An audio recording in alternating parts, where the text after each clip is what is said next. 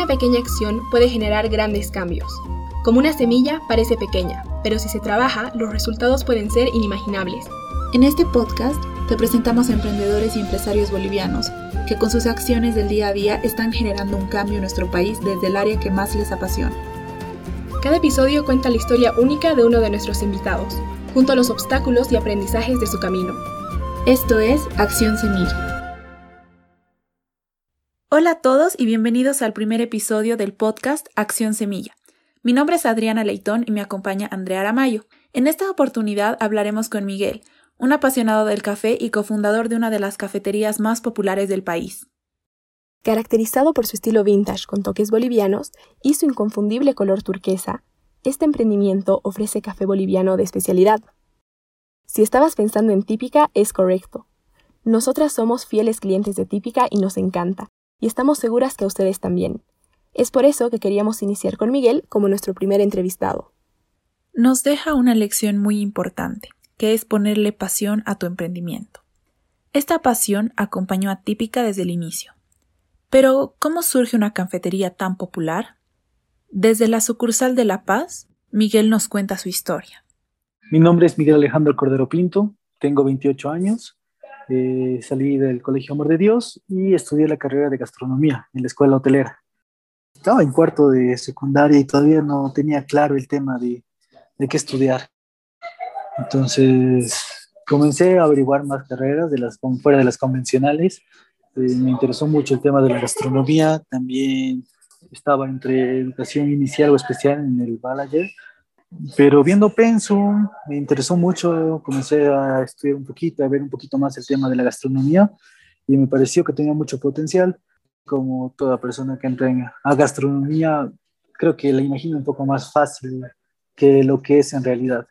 Profesionalmente la carrera es bastante complicada, comienzas desde abajo, compites contra mucha gente que egresa, pero realmente tienes que comenzar desde abajo, entonces es, es bien, bien difícil, la verdad, la, la, realidad de los gastrónomos, sobre todo comenzar, ¿no? Porque obviamente si te dedicas y te gusta y sobresales, pues entre, entre, entre todos los estudios, entre el esfuerzo, la dedicación, sobresalir es complicado, pero si lo logras te puede ir muy bien. Eh, ya a medida de mi segundo año comencé a estudiar, tuve la suerte de trabajar en una cafetería, fue mi primer trabajo y desde entonces trabajé en restaurantes, en distintas áreas, pero volví a caer en el tema del café una y otra vez y me fui enamorando poco a poco de esto. Creo que, creo que hizo mucho que mi primer trabajo fue en una cafetería, en una cafetería entonces todo fresco, con, estudiando todavía, en, entrando en mi segundo año, fue como que me agarró y comencé a aprender mucho. Además que era un lugar donde entré a trabajar y me han dicho, no somos profesionales, no somos expertos en café, pero tenemos una buena máquina, queremos preparar buen café, entonces tienes máquina, tienes molino y a experimentar. Entonces creo que eso me dio mucho margen a poder probar, experimentar y a, a involucrarme tanto con el proyecto en ese entonces que, y con el café y fui comprendiendo que el café hay mucho más, no creo que se puede como, como café, haciendo muchas cosas que son café de especialidad, café de calidad y tantos sabores que van mucho más allá de eso, ¿no? Y dices, wow, este es un mundo tan grande, tan amplio y si te gusta, te atrapa. Este gusto por el café no se quedó solamente en un trabajo, sino que gracias a lo que aprendió en la cafetería, se animó a lanzarse a un proyecto arriesgado. Para su suerte, dos de sus amigos ya estaban armando el proyecto de crear una cafetería en el rubro conoces a mucha gente, como, trabajé ya poco a poco y aprendiendo más, encontré a dos amigos que estaban con un proyecto interesante y una cafetería propia. Me parecía muy linda la idea de tener una cafetería, primero que sea propia, una cafetería de especialidad, un proyecto donde el café sea el centro. Entré, mis socios son Fabi Aranda, Marcelo Sierra Alta y Norma, Norma Chávez, que comenzamos el proyecto Típica. Y el 2015 fue donde por fin pudimos lanzar el proyecto. Toda gran meta inicia con una idea, en este caso una idea que unió a tres personas. Sin embargo, los principios son siempre difíciles. Como nos explica Miguel, la impresión fue baja y existían muchos cabos sueltos, pero a la vez existía mucha expectativa y ganas de que las cosas salgan bien. Obviamente, el inicio de Típica fue algo pequeño, porque siendo jóvenes, eh, la inversión que podíamos tener, el mercado de la zona era muy fuerte, eh, nuestra inversión fue poca porque tenía nuestros ahorros y, y no era tanto, ¿no? Como para una cafetería grande en el momento. Comenzamos con solo siete mesitas en la zona sur, aquí en San Miguel, y nada, comenzamos trabajando nosotros y teníamos unas cuantas personas que nos ayuden para cubrir los, los puestos, pero comenzamos desde abajo, comenzamos desde cero, nosotros realizamos todas las funciones, lo poco administrativo que tenía en el momento, hacíamos las compras, nos tuvimos para hacer cocina, entre todos hacíamos cafés y obviamente iniciar es complicado, entonces no nos pagamos ni sueldo, pero la idea era cubrir el alquiler, los servicios básicos y los sueldos de las dos personas que nos, que nos apoyaban, ¿no? Y ese fue el origen de, de Típica, abrir una cafetería de especialidad. Desde que íbamos a abrir, Marcelo y Fabio decían, no, este va a ser, va a ser la mejor cafetería, la mejor cafetería de Bolivia. Entonces, esto tiene mucho potencial, vamos a llegar lejos. Y yo realmente nos veía tan, tan, con tanta convicción que realmente nos jalaban a mí y apuntar a lo mismo. Obviamente, por el comienzo tan pequeño del proyecto lo veíamos bastante lejano, pero era nuestra meta, o sea, apuntábamos a hacer algo grande, el proyecto tenía que ser algo grande, no apuntábamos a ser una cafetería de la zona, no apuntábamos a, a llenarnos y vender y tener nuestros pesitos, sino queríamos que el proyecto deje algo bueno, tener en alto el nombre del café boliviano. Y esa representación nos gustaba mucho, o sea, demostrar que el café boliviano es bueno y en muchos países se conocía porque se exportaba, pero que también pues venía a Bolivia a tomar buen café boliviano bien preparado. Entonces ya tenemos la idea de, de crecer. Los errores son inevitables, pero lo importante es lo que el emprendedor transmite a su proyecto. Ese cariño que tú le pones al proyecto se refleja en tus productos o tus servicios y tiene un gran impacto en el cliente cuando algo es tuyo y lo haces con cariño, la, gente lo percibe, ¿no? Y que sí hemos cometido bastantes errores al comenzar, que, que, nos faltaban muchas cosas, que no teníamos un sistema de comandas, que nos faltaba un montón de cosas al, al inicio de Típica, pero que la gente nos fue apoyando y sentían y les gustaba el cariño que le metíamos al proyecto y creo que hizo eso mucho para que el proyecto pueda crecer. Una de las razones por la que este proyecto causó tanto furor en la sociedad es su interesante mezcla entre el estilo vintage y tradicional boliviano. Además de atractivo, fue barato en su momento y muy conveniente, pero es mejor que Miguel lo explique. Eh, un concepto que nos ayudó mucho es el vintage, porque obviamente reduce el tema de los costos también, que por costos tuvimos que apelar a algo poquito más simple. Usamos mucho aguayo que le dio mucha personalidad, hizo que la gente pueda identificarse mucho con el proyecto. Tuvimos la ayuda de, un chef muy bueno, que es Marcos González, para la propuesta de varias, varios sándwiches como el de Charque, que hasta ahora es uno de los icónicos que tenemos y que la gente le encanta. Y creo que uno de los factores interesantes, igual que marcó mucho el proyecto, fue la marraqueta, usar cosas como el sándwich de palta, que son muy tradicionales, y sobre todo el café, ¿no? Que, que siempre fue lo que más nos apasionó y lo que nos unió a los cuatro socios. El concepto vintage vino inspirado en una cafetería que justo pasó Fabio en México, que se llamaba Pan Real, que tenía un concepto vintage, pero mucho más pulido. Entonces, nos pareció muy bonito. Estaba tomando fuerza recién lo vintage en ese entonces.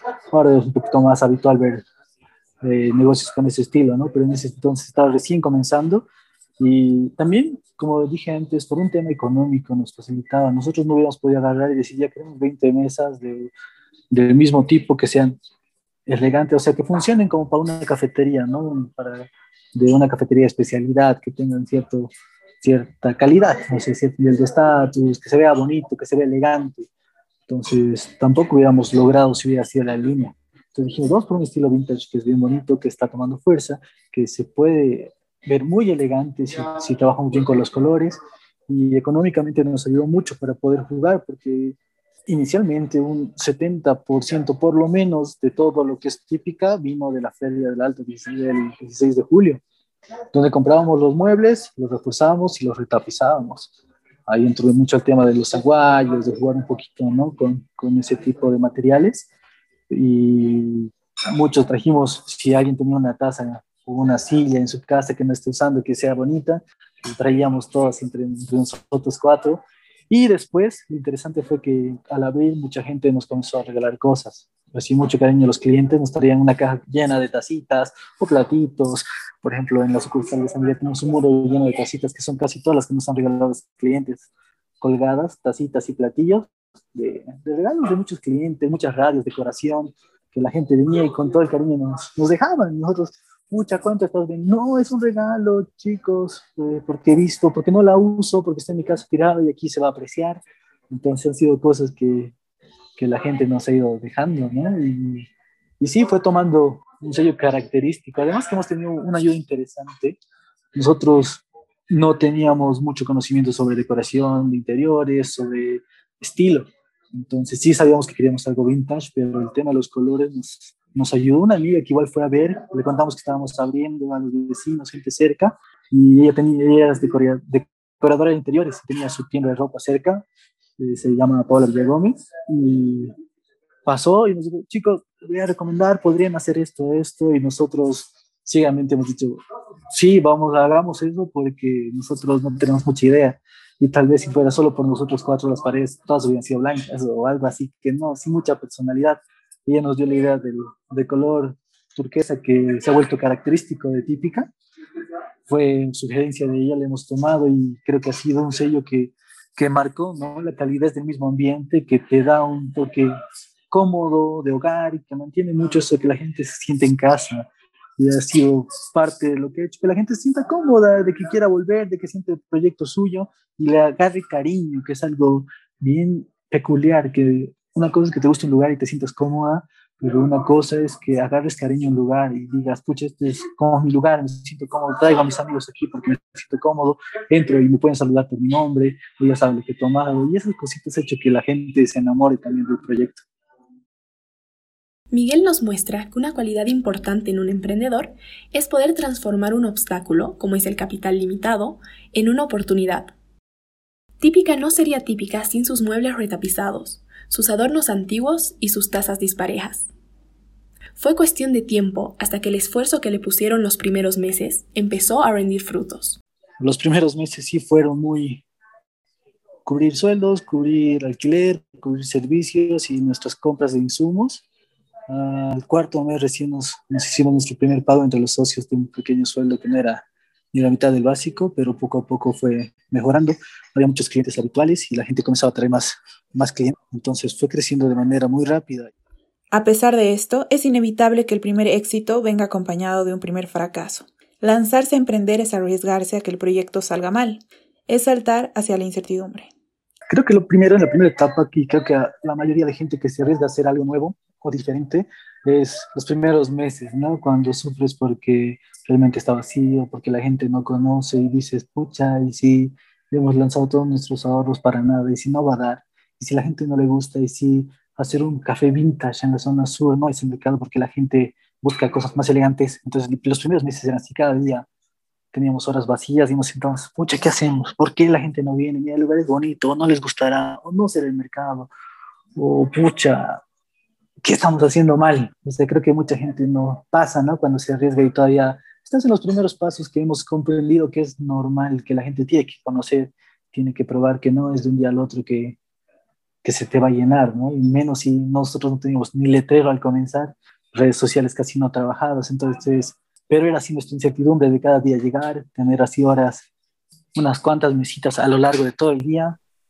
y nada, esperar que la gente entre, salir a la calle, ver cómo paseaba la gente y no entraba, cómo iban otras cafeterías ya más conocidas, se llenaban y nosotros estábamos vacíos. Fue el primer momento difícil, ¿no? Aprendieron que lo más importante es la paciencia. La paciencia es una virtud, ya que toma tiempo entender a tus clientes y lograr conectar con ellos.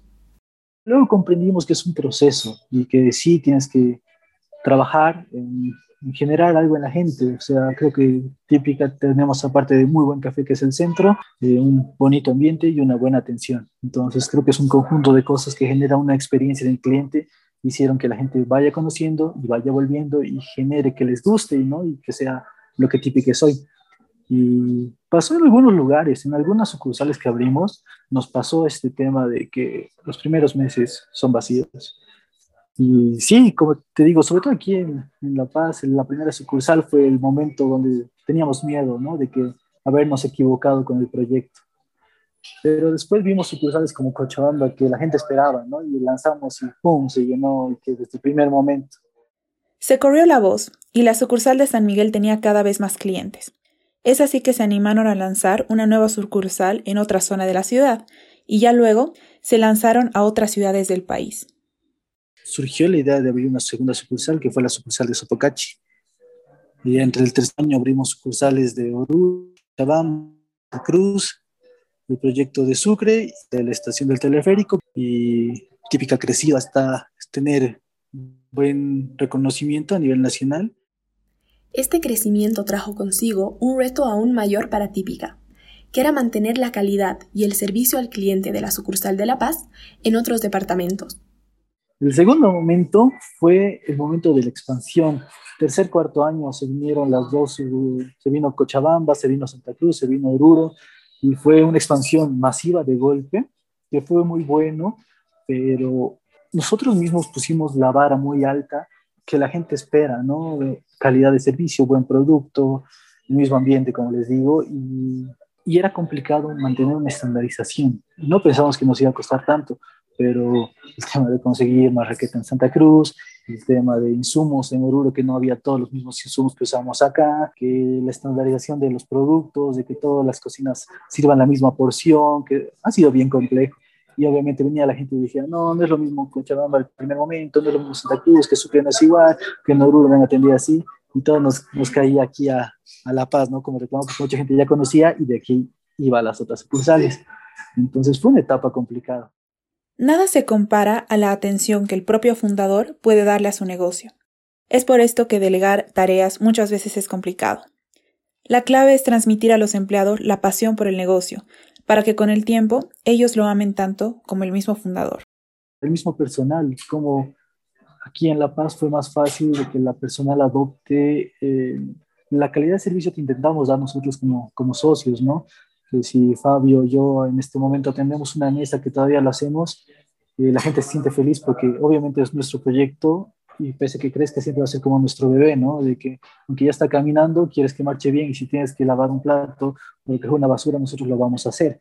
Entonces creo que eso se transmitió muy bien aquí a los chicos que han trabajado con nosotros.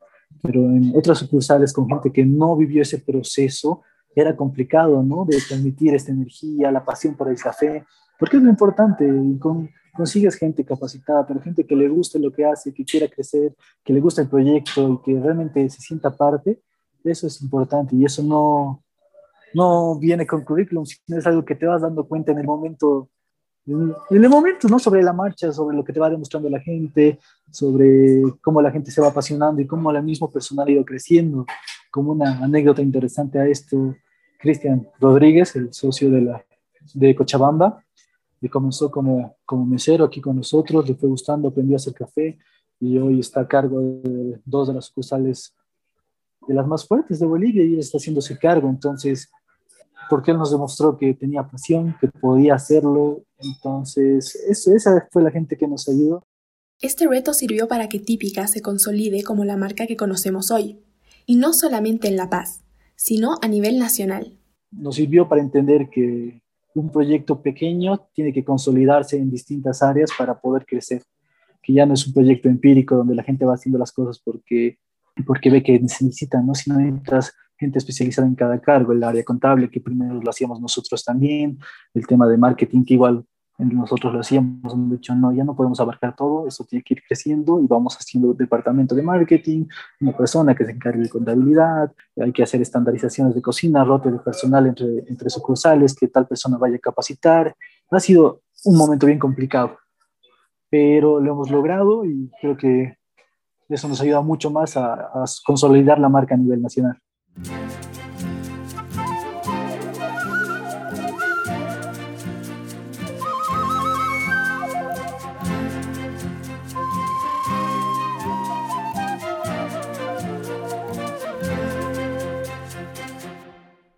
Típica dejó el nombre del café boliviano en alto a nivel nacional, y la siguiente recompensa llegó desde un lugar que ellos no esperaban, que fue el premio por la revista Big Seven a las 10 mejores cafeterías a nivel Sudamérica. Estábamos nosotros intentando estabilizar, creciendo, dedicándonos a lo nuestro y sale lo de la revista del Big Seven, que estábamos entre las 10 mejores cafeterías de Sudamérica. Y lo más chistoso es que no nos enteramos nosotros por la revista, sino que un cliente dice felicidades. nos tomó por sorpresa y quedamos locos. Entonces vimos que, que, todo el esfuerzo y que mucha gente llegaba de otros países a, directamente a Típica o tenían que venir por Típica, que era un centro de, donde tenías que probar si venías a La Paz y mucha gente llegaba de otros países, teníamos amigos en el rubro del café que decían, ah, escucho de típica, o pucha, escucho que la gente está hablando de típica a nivel internacional, amigos en Perú, amigos en Colombia, entonces está súper bien eso y nos dimos cuenta que el proyecto estaba disparando. Pero, ¿qué tiene de especial el café boliviano? ¿Por qué le apasiona tanto a Miguel? El café boliviano, por, por la tierra que tenemos, por el tipo de, tierra, por los yungas, por la altura de, de las tierras. Es un café de muy buena calidad. Es reconocido internacionalmente por las condiciones que tiene el terreno. Sí, entonces eso ha hecho que mucha gente, a nivel internacional sobre todo, pongan en vista el café boliviano, porque probándolo han descubierto, ya había empresas grandes como el tema de Buenavista y Agrotaquesi que exportan el café. Entonces, sí, ya conocían el café boliviano, pero mucha gente llegaba a Bolivia y no había muchos lugares donde preparen bien el café o donde probar un buen café. Entonces, vimos que era un mercado que había que explotar más y potenciarlo, porque sí hay, ya hoy en día hay muchas más cafeterías de especialidad, pero en el momento no, no habían tantas. Entonces, vimos que era necesario potenciar eso para que esto crezca. Además que, como, les, como decía, nos enamoramos del café, tomando café, preparando café, aprendiendo sobre café, creo que cada uno encontró su pasión y eso nos encontramos cuatro personas que sabían que querían hacer algo con su vida con el café, el café boliviano, porque obviamente pensamos, sí, sí, traemos otros cafés que también son muy buenos. Dicho, no, Bolivia tiene tanto café que hay que trabajar aquí con lo que tenemos. Los socios vieron en el café boliviano un potencial que tal vez ahora sí conocemos, pero que en su momento no muchos vieron. Las bondades del café boliviano se convirtieron en parte de la marca de Típica, y ahora su identidad es indivisible. La identidad de Típica es origen boliviano, tiene mucho el toque paseño, pero ahora se adaptando al toque, también tiene mucha personalidad de Santa Cruz, la sucursal de Santa Cruz, se adaptó mucho a cada mercado como el de Cochabamba, pero es una marca propia de Bolivia, ¿no? Y que lo identificamos así, nosotros sentimos que representamos el café boliviano. Típica no es solamente lo que se ve por fuera, sino que por detrás tiene toda una cadena de producción que se preocupa por las condiciones justas de sus productores, para así garantizar la mejor calidad de sus productos y el bienestar de todas las personas que trabajan por la taza de café que tú tomas. El café lo conseguimos trabajando con productores directamente, compramos el café directamente al productor, en Bolivia son todos microlotes, entonces cada año buscamos renovar stock, hablar con el productor, trabajar directamente, comprarle el precio que corresponde al café, que igual eso ayuda mucho a que, no solo como típica, sino que todos los proyectos que iba haciendo en el tema de que abran cafeterías de especialidad han hecho que el precio del café realmente sea justo y que se esté pagando al productor lo que se tiene que pagar, que años atrás no siempre era lo correcto, ¿no? Que a veces el trabajo del productor era mucho y le compraban a menor precio el café. Entonces, todo esto ha ido desenvolviendo de que el productor quiera tener mejor producto, de que se venda a buen precio y de que las cafeterías lo preparen mejor y quieran venderlo a un precio competente en el mercado. Entonces, sí, como típica hemos dicho, vamos a buscar cafés de productores locales, intentemos trabajar con los productores para que ellos mejoren, nosotros trabajar, hacer colaboraciones con ellos y mantener en alto el nombre de todo este café y este producto que es bueno. Típica ha sido parte del crecimiento de la industria del café boliviano de especialidad es un rubro interesante, donde la competencia está aumentando y existe café boliviano para todos los gustos. El boom del café no llegará de aquí a algunos años. El boom del café es hoy. Es una cadena que ha ido creciendo y que puede crecer mucho más todavía, que hay muchas cafeterías que están abriendo y las buenas que están se están buscando consolidar y crecer y no quedarse estancadas porque la competencia se ha vuelto muy fuerte.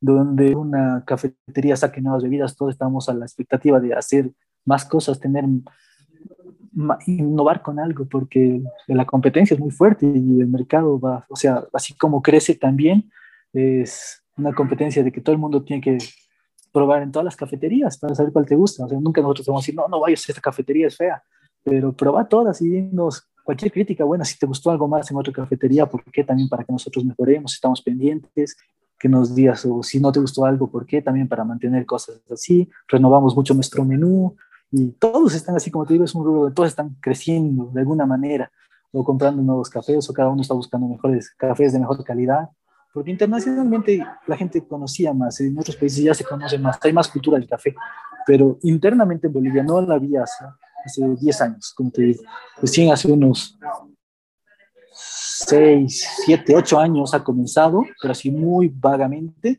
y hoy en día la gente ya tiene una idea, no le vas a vender lo que sea a un cliente, ya sin ser experto, como te digo, diferencian algo muy malo o muy bueno, ellos saben qué quieren en sus casas tienen sus métodos, tienen sus moledores, te preguntan qué café tienes, se compran un café de tal cafetería, de aquí también, de allá también.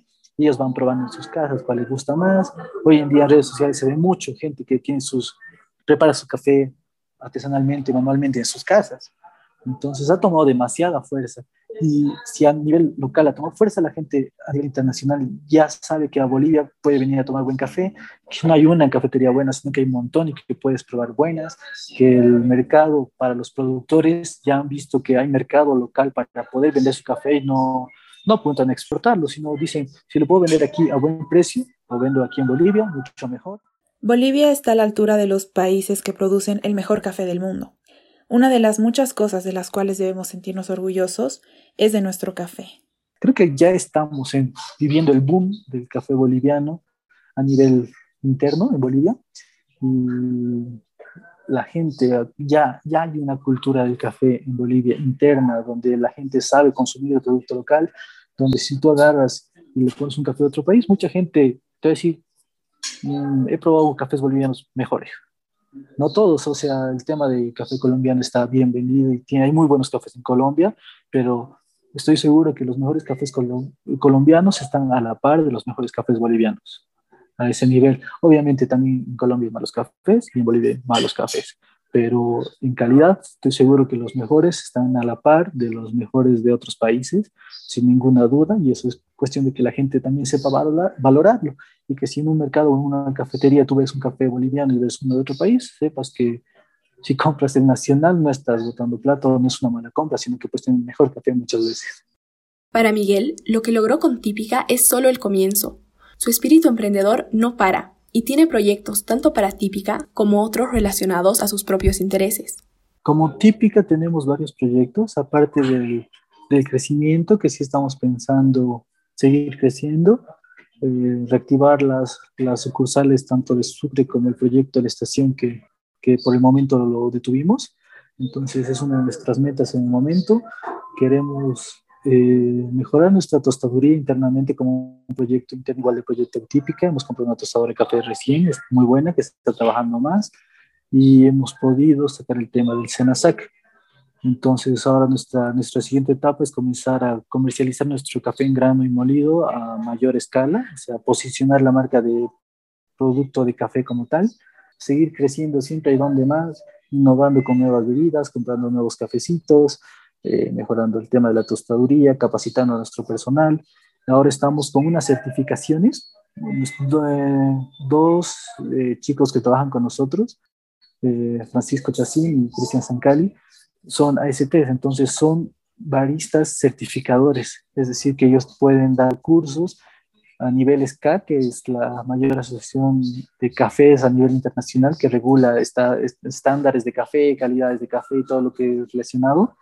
Y ellos pueden dar cursos eh, con certificación que te digan que eres un barista o básico o intermedio o profesional y darte el certificado oficial de que estás a esa altura. Entonces estamos con ese curso, hemos hecho cursos internos para certificar a nuestro personal y ya hemos lanzado un curso en La Paz que ya se hizo y el siguiente curso que estamos lanzando ya es para la semana que viene en Cochabamba. Y poco a poco vamos a ir haciendo certificaciones en los distintos departamentos del, del país. Eh, aparte de Típica, con, con Fabio, mi socio Norma también, hemos abierto un pequeño club de ajedrez, que igual es, va bastante ligado a Típica eh, porque ofrecemos algunos, algunos productos del mismo menú de Típica, que se encuentra justo en, frente a la sucursal de Típica de San Miguel. Pero es un pequeño club de ajedrez donde hemos abierto un ambiente bonito, eh, con una onda setentera, de los 60 70, eh, mucho más trabajado, a diferencia de Típica, son muebles antiguos, pero más elegantes, mucho más estilizado, más fino. Y para que la gente tenga un lugar de recreación, tenemos, la idea es el ajedrez el centro, pero tenemos otros jueguitos de mesa también. es un lugar tranquilo donde la gente podía trabajar, si tiene una computadora o algo así. Aquí la gente no estaba muy acostumbrada, ¿no? Ir a jugar ajedrez, pero a todo momento interesante, hay grupo de gente que está viniendo y recién lo hemos lanzado hace poco, entonces es un proyecto joven en el que estamos terminando de estructurar. Como escuchamos, hay muchas cosas que podemos aprender de Miguel. Pero una de las cosas que nos deja es perder el miedo y lanzarnos a hacer las cosas hoy. Siempre es un buen momento para emprender, pero no hay un momento perfecto. Si es algo que te gusta y tienes una idea diferente o tienes algo que te diferencie para hacerlo bien, lánzate, porque si no lo haces ahora, tal vez nunca lo hagas. O sea, no hay un momento perfecto. Conozco mucha gente que en plena pandemia lanzó, meses antes de la pandemia, lanzó proyectos y fue bien complicado, pero subieron a sacarlo adelante. Entonces, no hay un momento estable, hay meses altos, hay meses bajos, puede ser una pandemia que venga y nos sacuda, pero no hay, nunca va a haber un momento 100% que digas, está, todo está bien, ahora sí es el momento para lanzar. Tienes que, siempre hay el riesgo de que algo pase y que no dé, pero tienes que animarte para, para hacer estas cosas, porque si no, realmente puedes quedarte con las ganas de hacer algo y nunca, nunca hacerlo sin saber si, si iba a dar o no iba a dar, ¿no? La pasión. Esa es la palabra con la que Miguel se identifica. Nos enseña que pueden faltar recursos y pueden sobrar problemas, pero con pasión todo se va acomodando en su momento. Algo que me describe es la pasión. Eh, creo que, por ejemplo, algo que he podido transmitir y aportar mucho a Típica es algo simple, por ejemplo, en el tema de, del servicio, es realmente dedicarle, hacer, darle pasión, hacer las cosas bien, lograr que la gente con poco se sienta, sienta más, se sienta satisfecha y eso sí, digamos, algo que que personalmente creo que he podido apoyar y aportar mucho y me, identifica, que la gente no, está, no estaba acostumbrada a un buen servicio y a nosotros ser un poquito más, poquito más cariño, dar un poquito más, la gente sentía mucha diferencia y hemos visto que es un punto importante. Entonces creo que algo que, que me caracteriza es la pasión, de tanto a lo que, a lo que me enfoco, realmente hacerlo, dedicarme mucho, dedicarle tiempo, eh, enfocarme y meterle, aunque no sea fácil, concentrarme y seguir intentando, aunque, aunque a veces sí, siempre haya complicaciones o trabas, o aunque a veces en algunos temas sientas que hay alguien que lo hace mejor, como competencia que te motiva a ser mejor, creo que la pasión es un, un motor para salir adelante. Los fundadores de Típica no emprendieron solamente por satisfacción propia, sino que emprendieron por Bolivia, que es algo que promovemos y celebramos en Acción Semilla. Esperamos que este episodio les haya gustado e inspirado. Y esperamos que el pronto ustedes también emprendan por Bolivia y dejen su marca en nuestro país.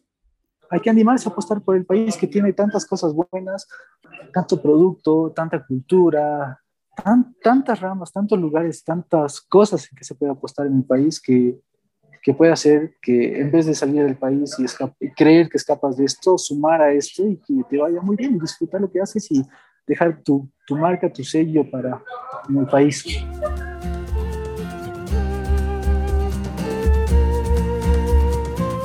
Queremos hacer un agradecimiento especial a Valeria Peñaranda por la música y a Ana Uriarte por la imagen y diseño.